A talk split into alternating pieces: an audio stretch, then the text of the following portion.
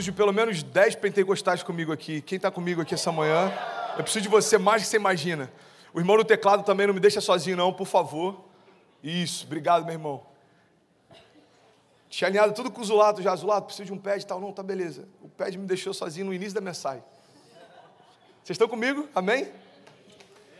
Eu quero compartilhar uma mensagem bem, bem rápida hoje, mas eu creio que essa mensagem ela carrega algumas chaves que podem mudar a tua história.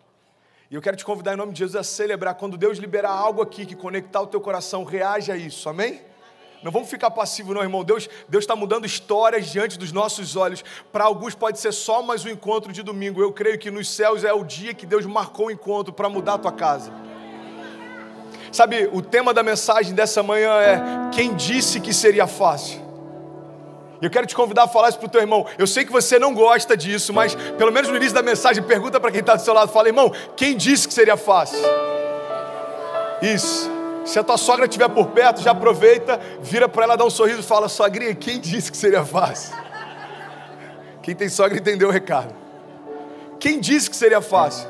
Sabe, eu recebo às vezes mensagens ou pessoas que vêm falar comigo e falam: Pastor, eu me converti, eu aceitei Jesus, mas as coisas não, não se tornaram fáceis. E a minha pergunta é: quem disse que seria fácil?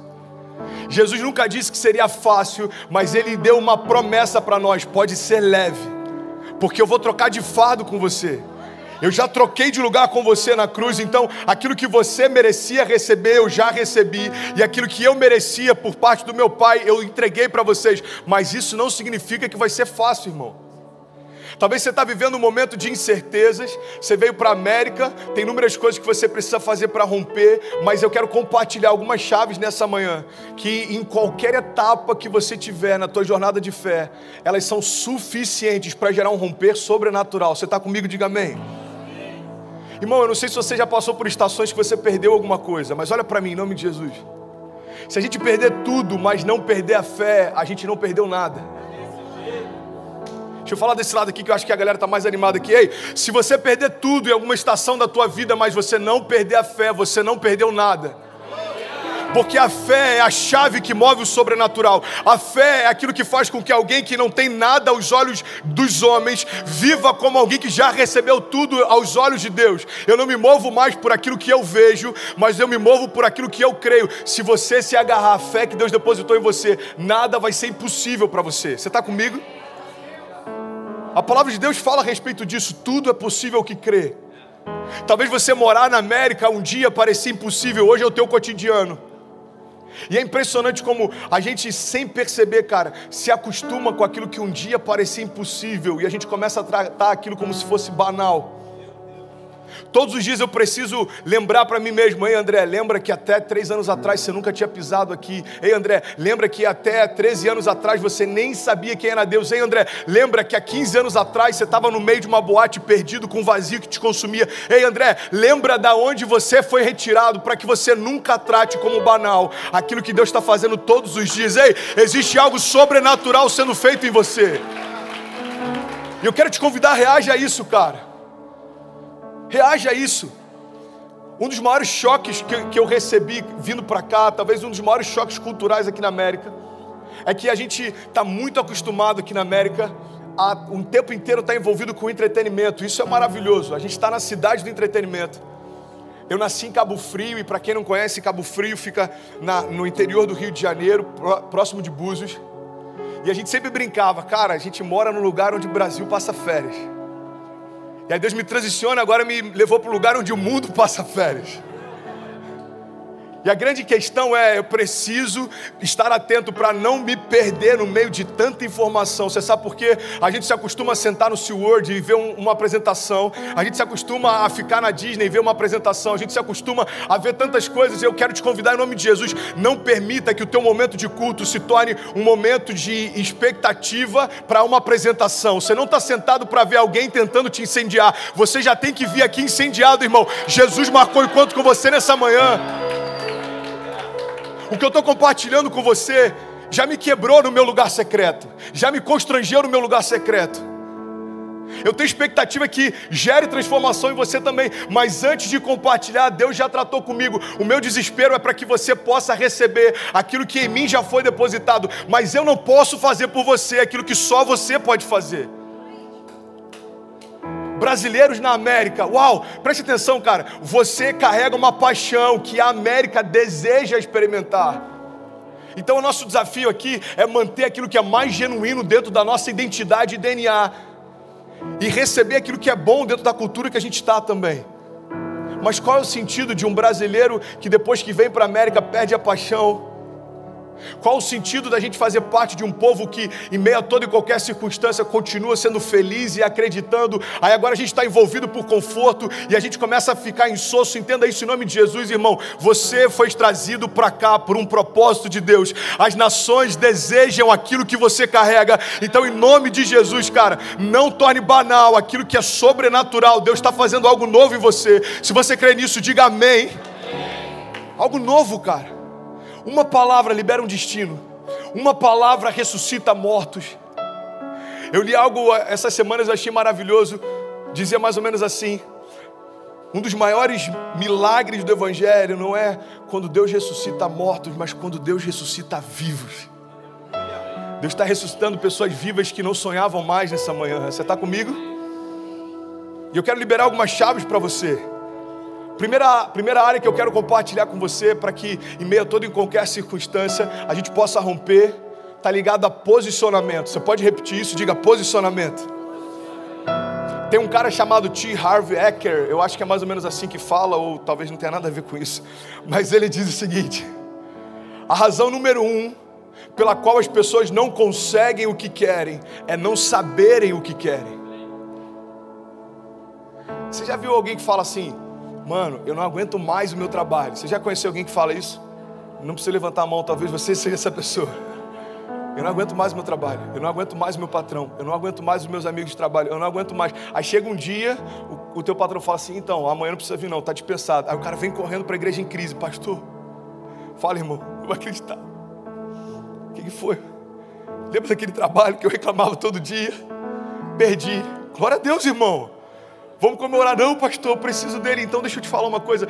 Por que, que você murmurava ao invés de você declarar aquilo que você desejava ver? A fé não é a gente constatar o que está acontecendo, é a gente declarar o que vai acontecer. Então, ao invés da gente ficar murmurando, entenda isso em nome de Jesus, começa a declarar por fé as realidades ao teu redor e elas vão ser transformadas. Teu trabalho está ruim, então começa a declarar, mano, meu ambiente de trabalho vai ser transformado. Você, você começa a orar pelo teu patrão, até pela tua sogra. Irmão, entenda isso, cara. A minha sogra hoje é uma das minhas melhores amigas.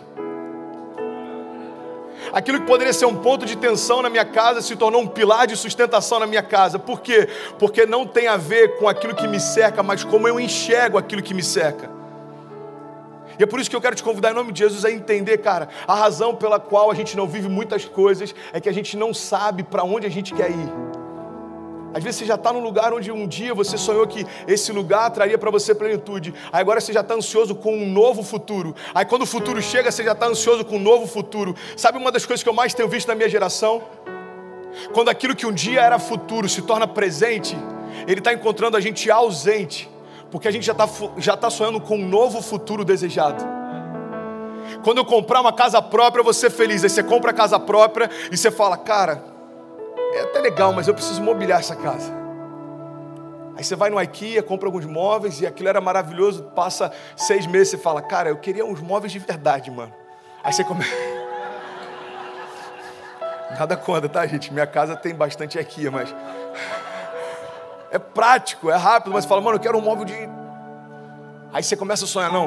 O próximo lugar desejável é mobiliar minha casa. E você mobília e você fala, cara, quando eu comprar um carro, quando meu filho for para o college, quando. E a gente está sempre adiando a felicidade, quando Jesus está falando, ei, a tua felicidade não está nas tuas conquistas, está na minha presença.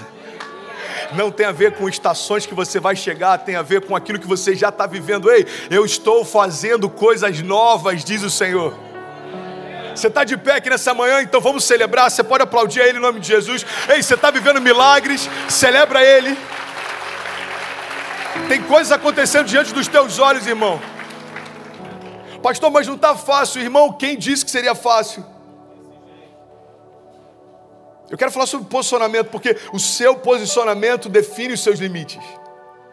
Sabe, isso está ligado à tua fé, isso está ligado à tua família, isso está ligado ao teu chamado, o teu posicionamento define os seus limites. Tem uma lenda na Itália, e não que eu já tenha ido para a Itália, mas eu aprendi isso no filme, ok? Netflix também é conhecimento geral. E tem uma lenda na Itália que diz que um homem chegava todo, todos os dias diante de uma imagem de um santo e ficava implorando para ele, falando: Por favor, me ajuda a ganhar na loteria. Por favor, me ajuda a ganhar na loteria todos os dias. Aí dava o pôr do sol, ele voltava para casa no dia seguinte de manhã, ele se ajoelhava diante daquela imagem e ficava: Por favor, me deixa ganhar na loteria. Até que teve um dia que aquela imagem não aguentava mais, ela tomou ouvido e falou: Pelo amor de Deus, compra um bilhete. Pastor, o que isso tem a ver com a minha história? Eu vou te explicar. Tem milagres que você está esperando que aconteçam, mas você não deu os primeiros passos de fé para que eles se realizem. Tem romper que você está esperando que se manifeste, mas você ainda não deu os primeiros passos de fé para que ele aconteça. Tem momentos, irmão, que a gente está clamando para que Deus mande a chuva, mas a gente nem preparou a terra ainda. E Deus está falando: Ei, se eu mandar a chuva do jeito que os campos estão, eu vou destruir a tua plantação, eu não vou te abençoar com isso. É Deus falando: ei, se prepara para receber aquilo que eu quero derramar, se prepara para receber aquilo que eu vou derramar sobre você. Você precisa se posicionar na direção do teu milagre. Tem alguém que está comigo aqui, pelo amor de Deus? E essa é a loucura da fé. Você sabe, olha para mim, você sabe por que, que a fé convida a gente a tratar as coisas que não são como se já fossem? Porque alguém que não é rei ainda, mas já se porta como tal, está preparado para assumir o trono. Você quer um exemplo claro? Deus unge Davi. Davi era improvável, Davi era desconhecido, Davi até para o seu pai, para os seus irmãos era invisível, mas a partir daquele dia, aos olhos de Deus, Davi já estava no trono. Só que aos olhos dos homens, olha para mim em nome de Jesus, como demorou um período entre a unção de Davi e Davi assumir o reinado, aos olhos dos homens, os homens olhavam para o trono e viam Saul. Aos olhos de Deus, o trono estava vazio, irmão, porque o rei que era por direito ainda não havia se assentado lá. Ei, Deus está falando, tem tronos que você está olhando e parece que estão ocupados, aos meus olhos já foram esvaziados. Não se mova por aquilo que o homem vê. Eu não vejo como o homem vê. Talvez você está olhando para uma situação e ela parece intransponível. Jesus já está olhando lá na frente e já foi vencida. E ele está falando: Ei, você está preocupado por conta dessa crise? Eu conheço o teu futuro. Eu sou aquele que eu, eu, não, eu não tenho. Entendi isso, irmão. Jesus, ele não está na eternidade, a eternidade está em Jesus. Então ele conhece a eternidade passada, a eternidade futura. É por isso que algumas crises para os céus não fazem sentido. Porque às vezes uma crise financeira abate a gente, mas Jesus já sabe o que está te esperando no, na estação seguinte. E Ele está falando para a gente nessa manhã: ei, você está preocupado por conta dessa crise, filho? Eu desenhei a tua história, eu sei aonde você vai, fica tranquilo. Tem uma frase do Billy Graham que eu sou apaixonado, eu citei ela, sei lá, talvez em 30% dos meus sermões. Ele diz: Irmão, eu já li o final da história. Fique em paz, vai dar tudo certo. Fique em paz, vai dar tudo certo. Você está comigo? Diga amém. Posicionamento, cara. Deus está falando para a gente nessa manhã: pare de reclamar daquilo que você ainda não se moveu para viver. Pare de reclamar do resultado de escolhas que você não fez. Uma das chaves que eu aprendi com meu sogro no início da minha conversão era o seguinte: ele falava, Dequinho, para você viver a vida que você deseja, você precisa abrir mão da vida que você leva. Segunda Crônica 7,14 diz: Se o meu povo, que se chama pelo meu nome, se humilhar e orar e buscar a minha face e se afastar dos seus maus caminhos, dos céus eu ouvirei, perdoarei os seus pecados e eu sararei a sua terra. Existe uma condicional. Deus está dizendo: olha, se o meu povo, que se chama pelo meu nome, se humilhar e clamar e se arrepender, o que ele está dizendo é o seguinte: se você der os passos de fé, os céus vão reagir àquilo que você está se movendo. Se você se humilhar e clamar e se arrepender, Deus está dizendo: Ei, os céus estão prontos para reagir sobre a tua casa, mas a tua casa tem que dar os primeiros passos, irmão. Você tem que reagir. Começa reagindo com a administração desse pastor aí que está desesperado, tentando fazer você crer naquilo que Deus já depositou sobre você. Você está comigo? Evangelho não tem a ver com conforto, Evangelho tem a ver com propósito. E é por isso que muitas vezes a conta não fecha Irmão, quem disse que seria fácil? Eu quero te encorajar a você se posicionar na direção do seu destino, na direção do destino que Deus prometeu para você. Nada menos do que isso vai ser aceitável.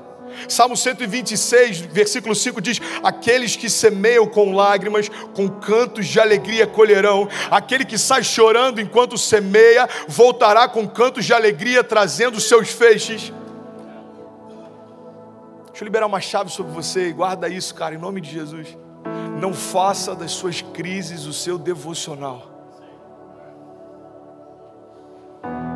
Eu lembro que eu estava conversando com alguém bem próximo da minha família um tempo atrás e ele estava desesperançoso. E eu perguntei: como é, que, como é que são seus dias? Como é que começam seus dias? Ah, acordo, passo um café e vou ver jornal. Quanto tempo você vê o jornal? Ah, vejo uma hora. Vejo Bom Dia Brasil, vejo Globo News. Eu falei, então, você está fazendo das crises ao teu redor o teu devocional. Você se enche de tanta informação daquilo que está dando errado, que quando você vai para trabalhar, a tua perspectiva é que o mundo está desmoronando. Irmão, entenda, em nome de Jesus, o céu não está em crise. O céu não está em crise, pastor. A violência está aumentando cada vez mais, pastor. As escolas estão cada vez mais perigosas. Ei, irmão, o céu não está em crise. Ou as realidades do céu invadem a tua casa, ou então os seus olhos vão ditar até onde você pode ir. Sabe, o segundo ponto que eu quero compartilhar com você nessa manhã. Tem alguém que está recebendo essa palavra? é que para a gente viver um romper em meio a toda e qualquer circunstância, a gente precisa ter confiança. Você pode declarar isso comigo? Diga confiança. Josué 1,9 diz: Não fui eu que ordenei a você, seja forte e corajoso, não desanime, pois o Senhor, o seu Deus, estará com você por onde você andar. Eu acho maravilhoso porque aqui ele está estabelecendo um princípio. A segurança que você tem não está nos lugares que você vai, mas quem vai com você até lá.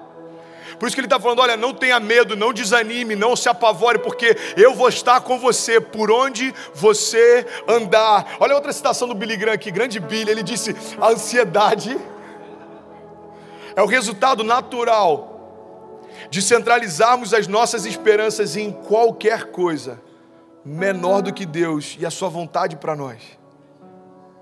Quando a gente centraliza a nossa esperança em qualquer coisa menor do que Deus, se prepara para ter uma vida ansiosa sempre. Porque se a tua expectativa está no teu trabalho, se a tua expectativa está no teu business, se a tua expectativa está na promessa de alguém que disse que vai te ajudar quando você chegar aqui, se a tua expectativa está no teu visto, se a tua expectativa está em qualquer coisa menor do que Deus, a ansiedade vai governar a tua história. Agora, quando a minha expectativa está em Deus, irmão, pelo amor de Deus, você acha que Deus ele é insuficiente para tocar em qualquer esfera da tua vida e mudar a tua história? Então, quando eu confio que Deus pode todas as coisas, eu descanso debaixo dessa certeza. Se a palavra de Deus diz que Ele pode todas as coisas, você sabe no original como é que qual o significado de todas? Todas. Olha que revelamento revelado.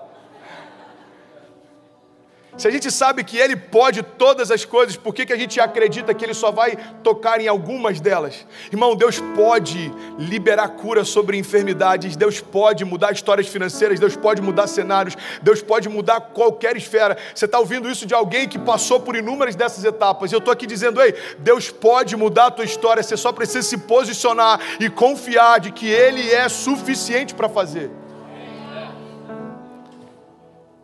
Agora eu preciso, cara, entender onde está o meu olhar, porque quando eu pauto o meu futuro, presta atenção nisso em nome de Jesus, eu estou cuspindo hoje demais, misericórdia.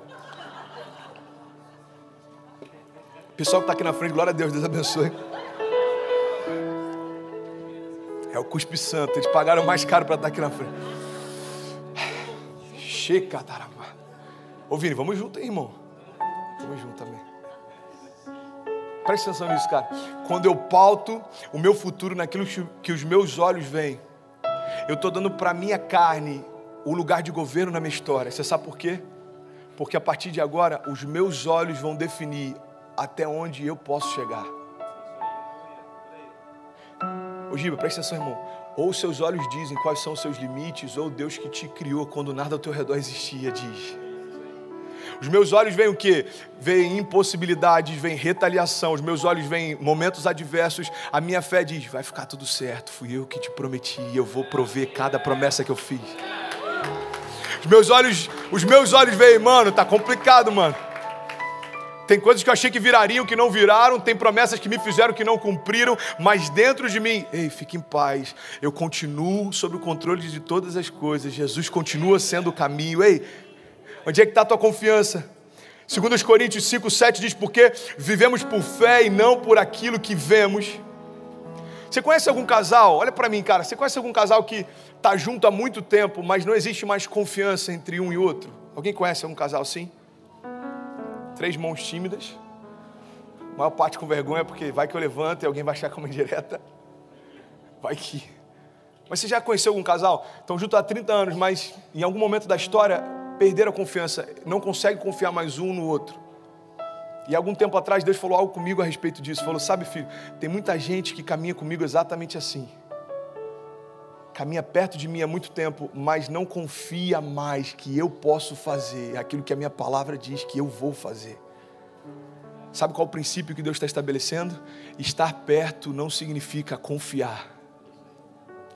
Você já parou para se perguntar por que, que as igrejas evangélicas protestantes são cada vez maiores e por que, que o número de milagres e romper sobrenatural não aumenta na mesma proporção? É porque estar perto não significa confiar. Talvez você está anos na igreja e você ainda não confia que uma palavra pode mudar a tua história. Irmão, às vezes a gente está anos numa igreja, a gente não confia que uma oração pode mudar a história. Se fosse diferente, a gente levaria mais a sério os nossos momentos de secreto. Se fosse diferente, a gente levaria mais a sério um sermão sendo ministrado, porque se de verdade eu acredito que uma palavra liberada num ambiente profético é capaz de mudar a história, se existe um ambiente profético e eu tô lá, eu preciso ter mais expectativa do que eu tinha ontem. Tem alguém que está comigo? Eu faço isso pelo menos quando eu vou ministrar, todas as vezes que eu vou ministrar. Falo, Deus, faz como você fez com Sansão. Não vai ser a última vez, mas eu quero ministrar como se fosse. Pai, em nome de Jesus, que seja diferente de todas as outras vezes, como se fosse a última vez. Eu quero te convidar em nome de Jesus, cara, que você também enxergue assim cada oportunidade que você tem de ser exposto ao sobrenatural de Deus, cara. Existe uma promessa de Deus para nós: eu estarei com vocês todos os dias até o fim dos tempos. Deuteronômio 31, 6 diz: Sejam fortes e corajosos, não tenham medo, nem fiquem apavorados, pois o Senhor, o seu Deus, vai com vocês, Ele nunca os deixará e Ele nunca os abandonará. Olha para mim em nome de Jesus: Deus está estabelecendo um princípio. A gente vê a tempestade, Jesus se apresenta para os discípulos, só que ele só acalma a tempestade depois que entra no barco. Acompanha comigo, você está comigo? Primeiro ele fala: Não tenha medo, sou eu. Primeiro Jesus está acalmando a tempestade dentro deles. Depois ele entra no barco e a tempestade cessa. Olha o princípio que Jesus está estabelecendo. A tua confiança não tem que estar no mar que se acalma, mas na minha presença que se manifesta.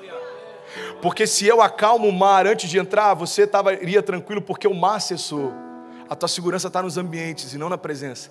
Mas quando eu entro no barco e falo, ei, você está tranquilo? Tô, Jesus. Está tudo desmoronando ao teu redor. Você está em paz? Tô. Então agora tudo vai cessar. Por quê? Porque cessou dentro de você primeiro.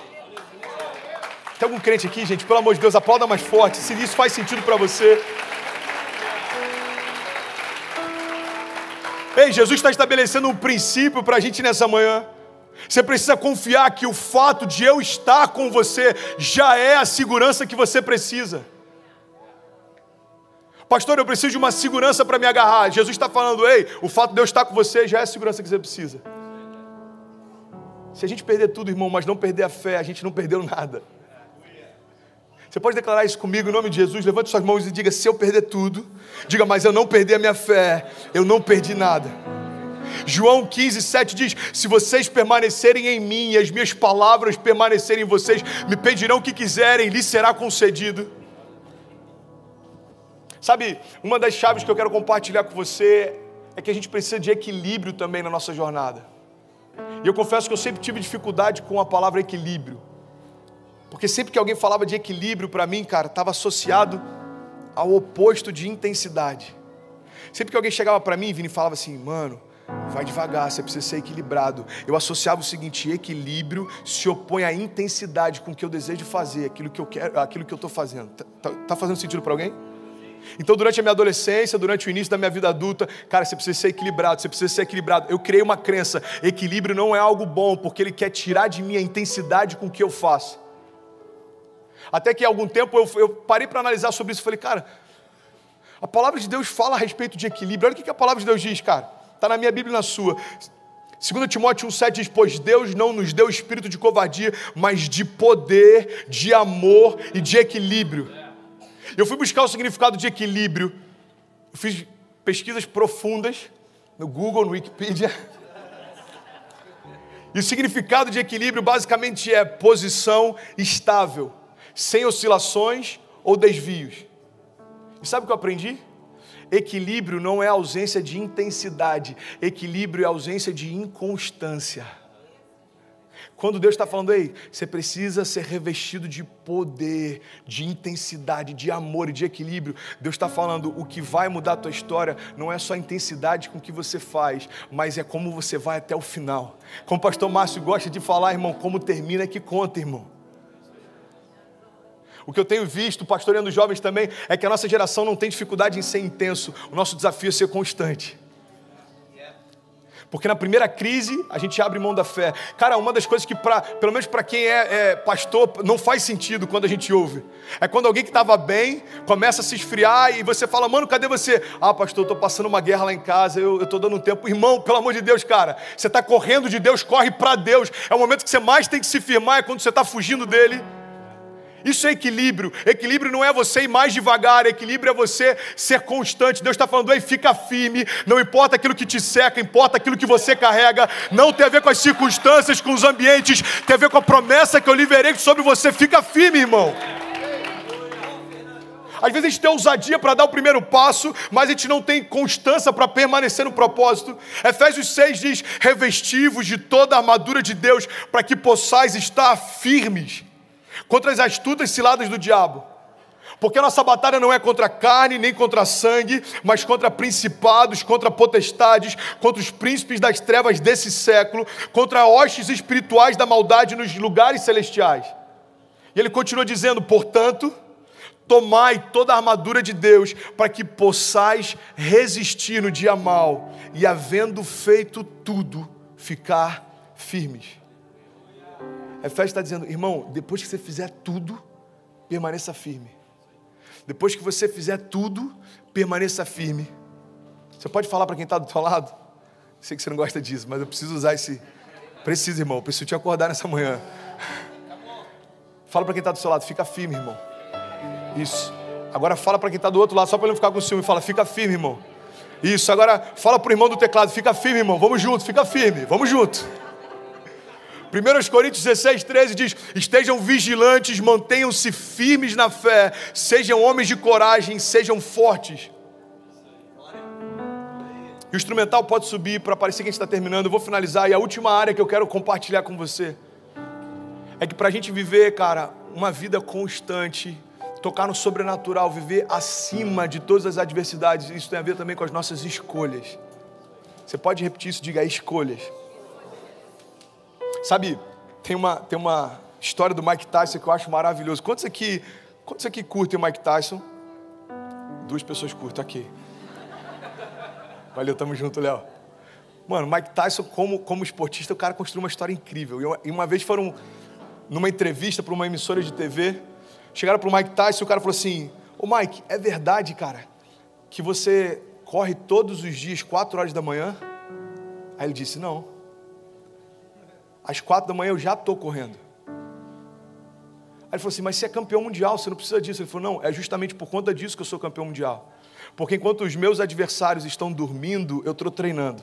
E se eu souber que tem algum adversário meu que começou a treinar às quatro da manhã, eu vou começar a correr às duas.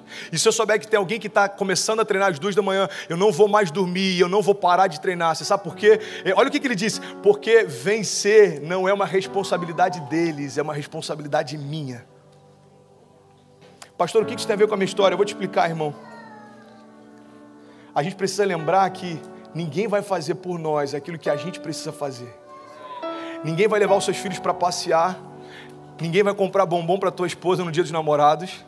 Ninguém vai dizimar por você. Deus não vai retirar da tua carteira a semente que você precisa de forma liberal entregar. Ei, Ninguém vai fazer por você aquilo que você precisa fazer. Você sabe por quê? Porque as suas escolhas definem os seus limites.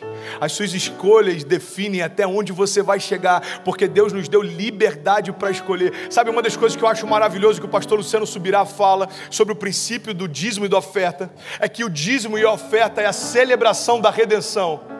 Você sabe por quê? Porque quando éramos escravos não tínhamos direito de escolher se íamos semear ou não.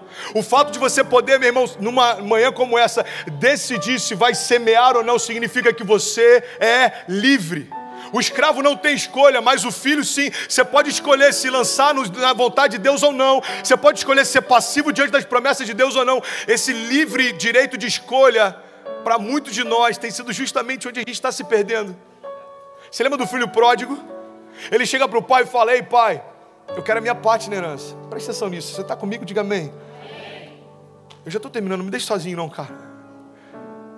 Pai, eu quero minha parte na herança. Olha que louco isso. Aí o pai fala: Tá bom, eu vou te dar. Aí ele dá para o filho provisão e ele dá para o filho liberação. Pode ir. E às vezes a gente acha que está fazendo certo porque a gente está crescendo e tem liberdade para escolher. Só que o fato de Deus dar liberdade para a gente fazer escolha não significa que Ele aprove todas elas. Olha o que, que o pai fala para o filho: Filho, eu vou te dar provisão e eu vou te dar liberdade para ir, mas nos lugares onde você vai, eu não posso ir com você. Você sabe qual é o princípio que Deus está estabelecendo? O maior fracasso que o homem pode ter é ter sucesso naquilo que Deus não aprova. Sabe por que, que a gente está cansado em alguns momentos? Cara, olha para mim em nome de Jesus. Às vezes a gente está cansado, irmão, porque a gente está buscando ter sucesso naquilo que para Deus não é sucesso para nós. Você já parou para analisar a história de Paulo, por exemplo? Para a minha geração, Paulo seria um dos maiores exemplos de fracasso que a Bíblia retrata. Como assim, pastor? Eu vou te explicar. Paulo não foi milionário, Paulo morreu sozinho. Se a gente analisar, cara, os critérios que a gente usa para sucesso podem estar completamente diferentes daquilo que é sucesso para Deus. E talvez você está se cansando tentando conquistar algo que você já recebeu e nem percebeu. Deus está falando, ei, cara, o que importa para mim não é os castelos que você constrói, mas é onde você busca refúgio quando ninguém te vê. A palavra de Deus diz: Olha, Deus é o nosso refúgio e a nossa fortaleza. Deus é socorro presente na hora da angústia. Não tem a ver com aquilo que nós construímos para chegar até Ele. Irmão, o Evangelho tem a ver com aquilo que Ele abriu mão para chegar até nós. Evangelho não tem a ver com aquilo que a gente está se esforçando para fazer. Você vai crescer, você vai prosperar, você vai empreender, você vai fazer dinheiro, make money, mas entenda isso, irmão. Aquilo que você constrói para Deus não determina quem você é. Ele te ama por quem você é e não por aquilo que você faz. E Deus está falando nessa manhã, ei, quem disse que seria fácil? Tem desafios, tem gigantes tem circunstâncias contrárias, tem notícias ruins, só que entenda isso, cara, tenha bom ânimo, porque eu venci o mundo e você vai vencer também. Permaneça firme, cara. Permaneça firme. Isso tem a ver com posicionamento, isso tem a ver com confiança, isso tem a ver com constância, isso tem a ver com escolhas. Não terceirize a visão de futuro que Deus tem para você, cara.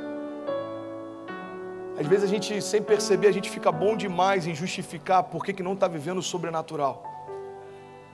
Sabe, no início da minha caminhada, eu acreditava que o falar em línguas era algo específico para alguns. Na verdade, eu queria justificar pela lógica a ausência de marcas sobrenaturais que eu tinha. Então, se alguém falasse para mim, pastor, na época eu não era pastor, mano, o que, que você acha de falar em línguas? Cara, eu acho que não é para todo mundo. Por quê? Porque não tinha sido para mim ainda. Olha para mim, cara. Sem perceber, a gente vai tentando moldar Deus e a gente acredita que Deus pode fazer segundo aquilo que Ele já fez em nós. Entenda isso em nome de Jesus, cara.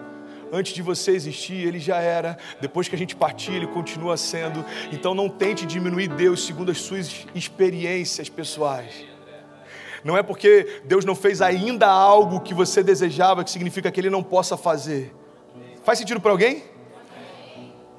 As nossas desculpas convencem pessoas, mas não mudam histórias.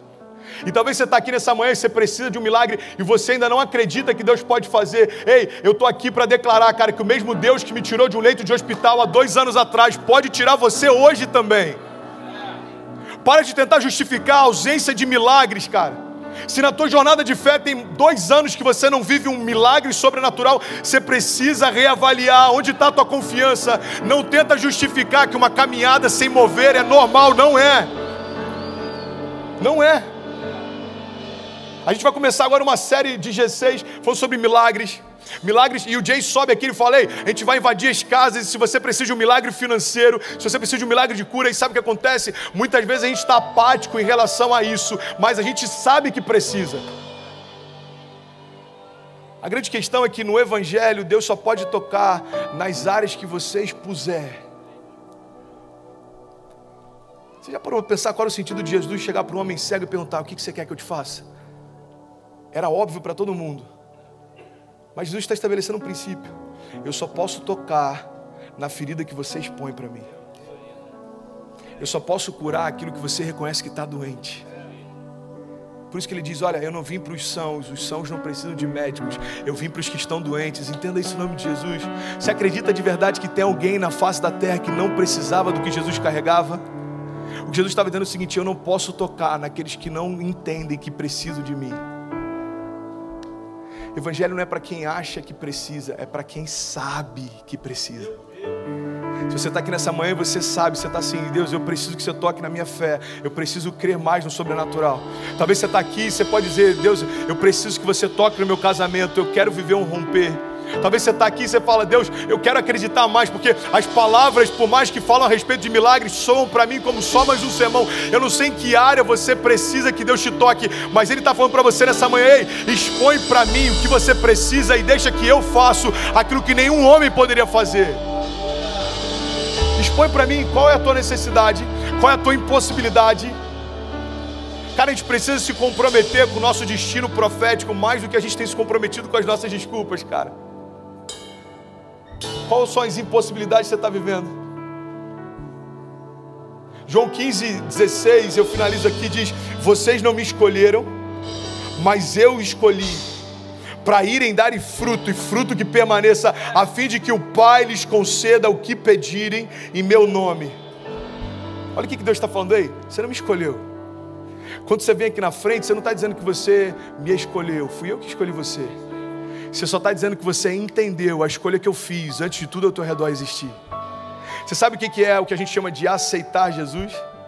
É a gente declarar para todos os homens: Eu entendi que Deus morreu por mim naquela cruz e eu aceito esse sacrifício hoje. Tem alguém que está comigo? Eu quero te convidar a ficar de pé em nome de Jesus. Vamos orar? Fica de pé. Não se distraia, cara. Fique de pé em nome de Jesus. Feche teus olhos.